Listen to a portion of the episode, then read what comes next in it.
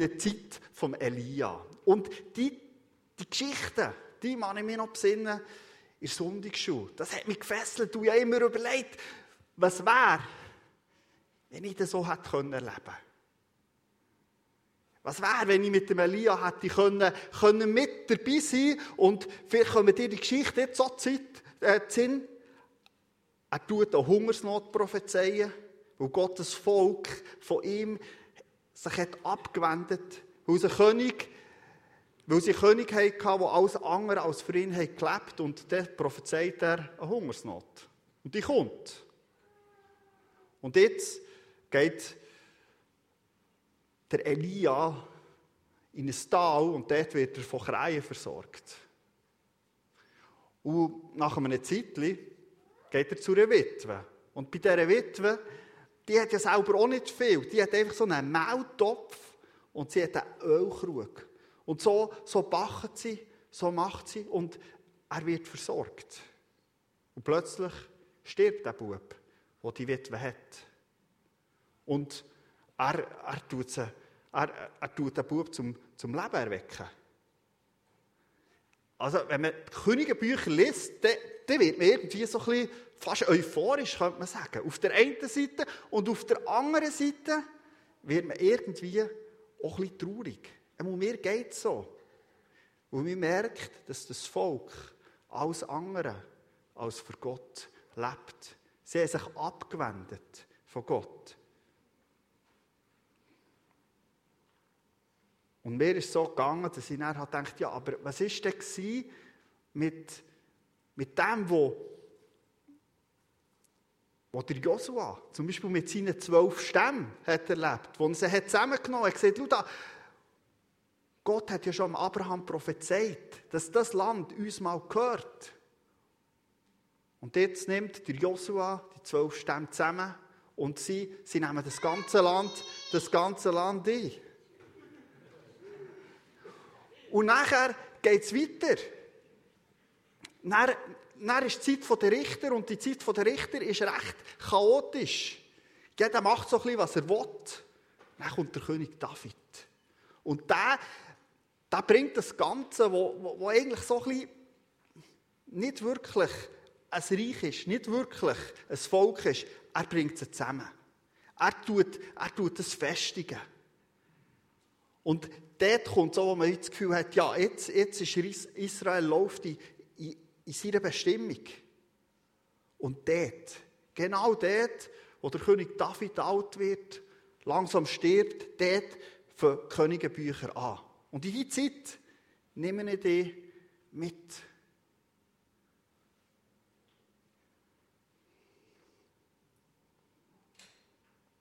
Israel oder mit, mit dem Salomo ist es so gegangen, dass er ganz viele Allianzen hat geschmiedet. Er hat, ähm, er hat zum Beispiel ähm, viel Handel betrieben und so eher etwas Spezielles war, wie er Allianzen hat geschmiedet. Er hat einfach von allen Königreichen oder von vielen Königreichen hat er einfach Frauen geheiratet. So hat er Allianzen geschmiedet. Das ist vielleicht das, was uns ein bisschen fremd vorkommt. Ähm, und jetzt ist auch der Salome wieder alt. In der Bibel geht es manchmal zack, zack, zack, geht relativ rassig. Und jetzt äh, ist der Salomo alt, er übergibt es dem Rehabim. Und der Rehabim ist der, der es mit Steuern übertreibt. Er ist grob zu den Leuten, er folgt Gott nicht wirklich nach. Und jetzt bricht das Königreich von an. Und jetzt haben wir zwei Königreiche. Jetzt haben wir im Süden haben wir Jerusalem also Juda mit Jerusalem als Hauptstadt. Und im Norden haben wir Israel mit Samaria. Und dort findet jetzt 1. Könige Kapitel 20 statt. Es ist eine Zeit, wo der König Ahab in einem Konflikt steht mit den Aramäern. Und der Ben Hadad, das ist ein syrischer Herr Führer und der kommt jetzt oben runter von Norden und der hat die Aramäer, die Königreich, eingenommen. Und man kann sich das so ein bisschen vorstellen, dass sie so verschiedene ähm, Stadtstaaten waren. Und er nimmt die jetzt ein und das sind so wie Marionettenkönige jetzt, Vasallen. Die müssen folgen, was er zu sagen hat. Und jetzt hat er Samaria und das Nordreich einnehmen. Und beim letzten Versuch hat es irgendwie zu seinem Erstaunen hat nicht geklappt. Die Israeliten, die eigentlich gar nicht so stark sind, die haben ihn geschlagen. Und jetzt nimmt er alle Minister zusammen und er hat eine Beratung mit diesen Ministern. Er redet mit ihnen, was ist jetzt passiert? Warum haben wir verloren? Und da steigen wir ein in 1. Könige 20, Vers 23 bis 27. Aber die Großen des Königs von Aram sprachen zu ihm, Ihr Gott ist ein Gott der Berge, darum haben sie uns überwunden. Aber wenn wir mit ihnen in der Ebene kämpfen könnten, was gilt's? Wir wollten sie überwinden. Tu nun das. Setze die Könige ab, einen jäglichen an seinem Ort, und setze Statthalter an ihre Stelle und schaffe dir ein Heer, wie das Heer war, das du verloren hast. Und ebenso viele Rosse und Wagen wie zuvor, und lass uns gegen sie kämpfen in der Ebene. Was gilt's? wir werden sie überwinden. Er gehorchte ihrer Stimme und tat das.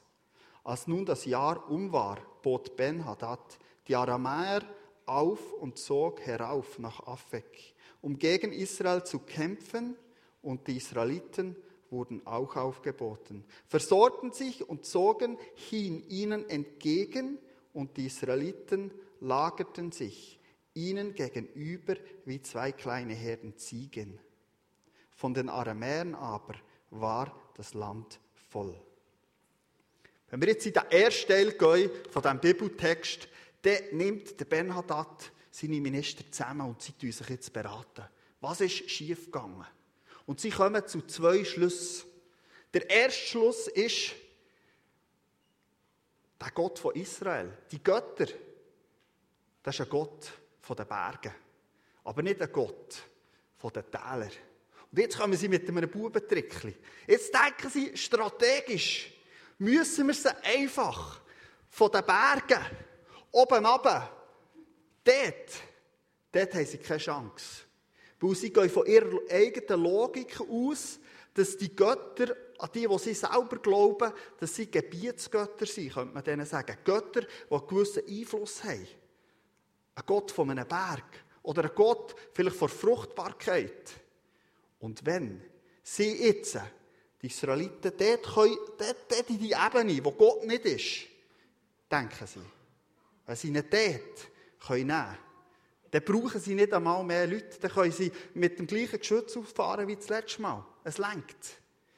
Das ist ihre Überzeugung. Das Zweite ist, sie tun die ganze Armeeführung auswechseln. Die Könige der Aramäer, die jetzt einfach so Marionettenkönige waren, die waren wahrscheinlich nicht so begeistert für ihr Leben herzugeben für einen König oder einen Heerführer ähm, von Syrien. Und so, so tut er die auswechseln. Er nimmt die Stadthalter, Leute, die aufgestiegen sind wegen ihrer Leistung, die aufgestiegen sind, weil sie ähm, etwas zu beweisen hatten, und Leute, die jetzt für die nächste Schlacht sogar ihr Leben hergeben würden. Die zwei Sachen haben sie gemacht. Und es heisst dann im zweiten Teil, dass, wo sie schon in Krieg gezogen sind, mit den Israeliten, ist es nicht, ist, ist, ist nicht gleichgestellt. Die Aramäer, die sind allen Orten. Und es wird ein Bild gebraucht, es ist einfach so wie ein, wie ein paar Geissli. Vielleicht, wenn du mal zu Berg bist, sieht man Gemschi und man sieht einfach so ein paar Gemschi. Nicht irgendwie Tausende, einfach so ein paar. Und das ist so das Bild. Es war eigentlich schon klar, gewesen, wer jetzt der wird gewinnen. Und in all dem Chaos, wo die, Israeliten sie Vorbereiten, kommt ein Prophet. Der wird nicht einmal mit Namen ernannt. Aber es heißt in Vers 28, und es trat der Mann Gottes herzu und sprach zum König von Israel, so spricht der Herr. Weil die Aramäer gesagt haben, der Herr sei ein Gott der Berge und nicht ein Gott der Täler, so habe ich diese große Menge in deine Hand gegeben, dass ihr erkennt, ich bin der Herr. Jetzt macht der Prophet eine Zusage. Im Namen von Gott. Und die Zusage ist, hey, Gott, Gott ist mit euch. Gott ist mit euch in dieser misslichen Situation. Und das ist Gottes Wunsch, dass sein Volk ihn erkennen kann. Und dass sie dürfen erkennen, dass eben Gott, dass er eben Gott von den Bergen ist. Aber dass er ein Gott von den Tälern ist. Und der David, der fasst das wunderbar zusammen. Er sagt im Psalm 139, 7 bis 10, wohin sollte ich gehen, um dir zu entkommen? Wohin fliehen, dass du mich nicht siehst? Stiege ich zum Himmel hinauf, so bist du da. Legte ich mich zu den Toten, da wärst du auch. Nähme ich die Flügel des Morgenrots und ließe mich nieder am Ende des Meeres, auch dort würdest du mich führen. Deine Hand hielte mich fest. Es gibt also keinen Ort aus der Sicht von David, wo Gott nicht wäre.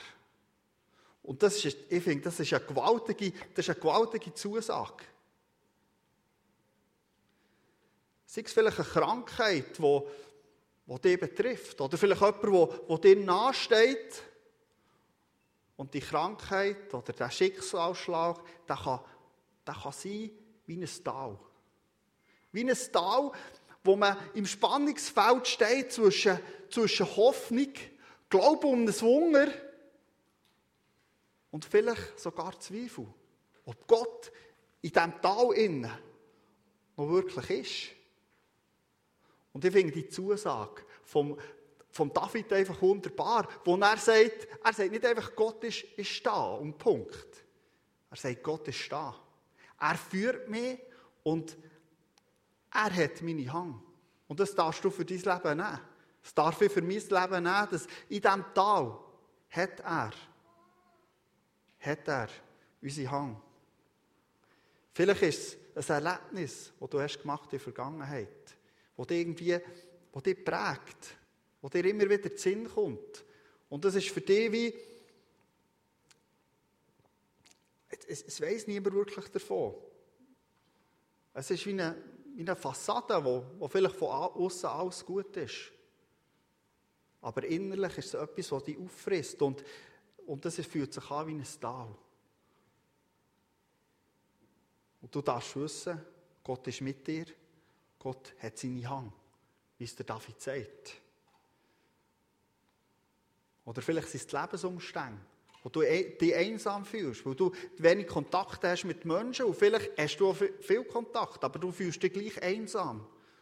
Und dort, in dieser Einsamkeit, in diesem Tal innen, ist Gott mit dir. Und das finde ich das Gewaltige. Es heisst nicht einfach, Gott ist nur da. Nein, Gott ist, Gott ist aktiv. Er sucht den Kontakt. Er führt dich. Er hat seine Hang und nimmt deine Hang.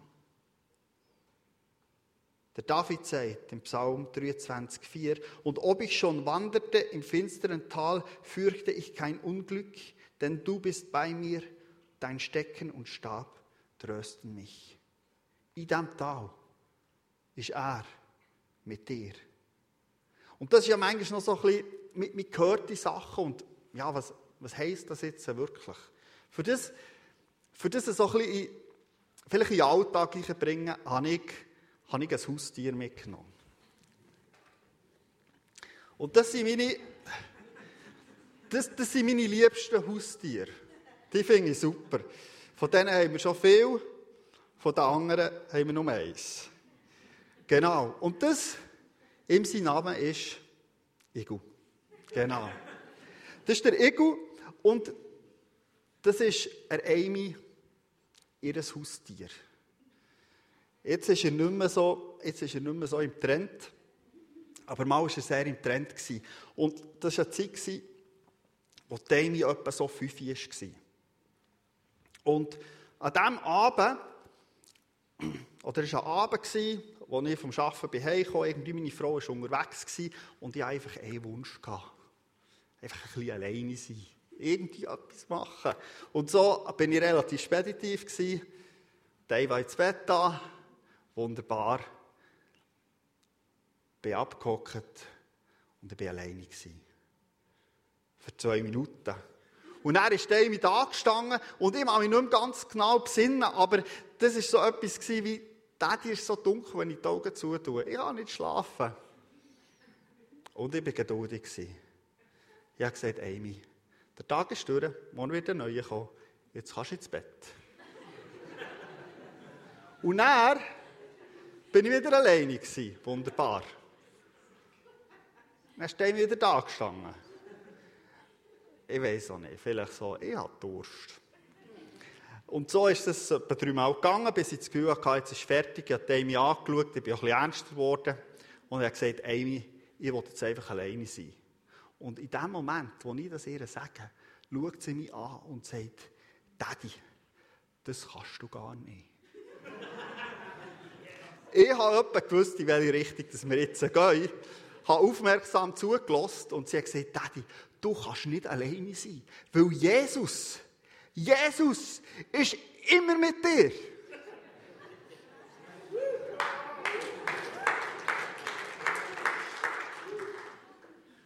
Sie hat dann Tier, ihr Tierchen genommen. Ich habe der Erkenntnis recht gegeben. Ins Bett hat sie müssen. Sowieso müssen. Für mich ist das eine lustige Geschichte, aber es hat mich berührt. Ich kann ein fünfjähriges Kind irgendwie checken. Hey, hey, Gott ist da. Immer, du kannst nicht einmal alleine sein. Er ist mit dir. Wie wunderbar ist das? Und ich glaube, das ist das, was Gott seinem Volk hat wollte zeigen. Wollte sagen, hey, ich bin ein Gott von den Bergen, ja. Er will es nicht an den Aramäer zeigen, wer er ist. Nein, er will seinem Volk zeigen, wer er ist. Dass er ein Gott ist. Von den Bergen, von den Tälern. Und so geht die Geschichte weiter. Und ich finde, ich finde schon noch gewaltig, wie der Ahab ist, wenn du ein ungeistliches Beispiel willst, in der Bibel, jemand, der, der wirklich einfach nicht geistlich ist, dann ist der Ahab ein wunderbares Beispiel. Da, da, da sieht, man, sieht man nicht viel von Gott vertrauen. Da sieht man nicht, das Volk ist, sie haben es sogar geschafft, dass sie im Tempel von Samaria haben, haben, ähm, zwei Kälber hergestellt am Eingang. Sie hatten andere Götze dort innen. Also, sie haben sicher nicht Gott vertraut. Oder der geht ganz, ganz, ganz, ganz am Schluss. Und doch hat sich Gott entschieden, sich auf die Seite der Israeliten zu stellen. Wie gewaltig ist das? Vers 29 heißt, und sie lagen einander gegenüber sieben Tage. Am siebten Tage zogen sie in den Kampf und die Israeliten schlugen die Aramäer. Hunderttausend Mann Fußvolk an einem Tag. Und die übrigen flohen nach Afek in die Stadt und die Mauer fiel auf die übrig gebliebenen 27.000 Mann. Gott hat finden, finden, was sie haben vernichten geschlagen. Und wenn wir zurückgehen in Vers 28, da heißt es weil die Aramäer gesagt haben, der Herr sei ein Gott der Berge und nicht ein Gott der Täler, so habe ich diese große Menge in deine Hand gegeben, dass ihr erkennt, ich bin der Herr. Das ist von Anfang an gegangen. Und so zieht sich durch die ganze Bibel durch. Gott will, dass wir ihn erkennen. Dass wir wissen, wer, wer er ist. Dass ihr erkennt, ich bin der Herr. die Wort, ich bin der Herr, die erinnern uns an die Geschichte von Mose, wo im Feuerbusch Gott begegnet, wo Gott sagt, wer er ist. Und so die, die Ich, wo ich bin Worte, die ziehen sich durch das ganze Alte Testament durch, wo Gott sich seinem Volk offenbaren will. Und Jesus, der nimmt jetzt die Worte vom Alten Testament und sagt, wer er ist.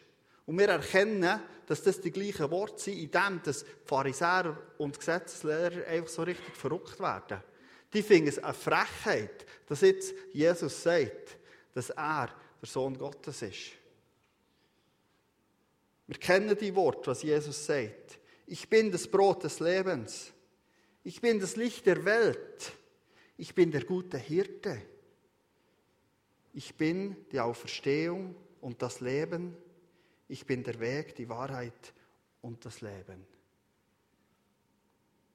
Jesus sagt jetzt, hey, ich bin der Sohn Gottes. Ich bin der, der schon von Anfang an war. Ich bin der, der durch all die Geschichten durchkennt im Alten Testament. Und jetzt bin ich da. Als, als sein Sohn. Und wenn Jesus sagt, ich bin das Brot vom Leben, dann nimmt er Bezug an die Begebenheit, wo, wo Gott sein Volk versorgt in der Wüste mit Manna. Und die, er hat dort eine Diskussion mit den, mit den Pharisäern oder mit den Gesetzeslehrern. Und er sagt dann, schau da, das Brot, das Gott hat gegeben und die Israeliten versorgt hat, sie versorgt hat und geschaut, dass sie nicht sterben. Das Brot, das bin ich. Ich bin das Brot, das von Gott kommt, das er wie euch hat gegeben. Und wenn ihr jetzt esset, dann werdet ihr satt. Dort, wo ich und du Hunger leidest, sei das seelisch, sei das geistlich, der, wo du Fragen hast, komm du zu Jesus. Das ist eine Einladung, die Jesus an dich und an mich richtet. Komm und, und, und iss. Komm du zu mir, dann, dann wirst du deinen Hunger können stillen Wie Jesus sagt, ich bin das Licht vor Welt, dann nimmt er Bezug, wo er Blinden hat heil gemacht dass er wieder hat können sehen und er sagt dann, schau da, es ist, es ist nicht nur das. Ich kann nicht nur das machen. Ich kann machen, dass die ganze Welt kann sehen kann. Dass wir geistlich dürfen erkennen, wer er ist. Das kann heißen, dass, dass du plötzlich merkst, ja, der Jesus, der will dich näher kennenlernen. Ich möchte, ich möchte mein Leben anvertrauen, dass du, dass du geistlich kannst sehen, dass er dir die Augen auftut. Und ich glaube auch, manchmal geht es uns vielleicht ähnlich wie auch den Israeliten. Wir fühlen uns vielleicht zu ungeistlich oder wir fühlen uns, uns, uns wie die von ihm. Und dort dürfen wir auch immer wieder zu Jesus kommen, dass er uns die Augen auftut, dass er uns neu erfüllt, dass er uns neue Perspektiven gibt.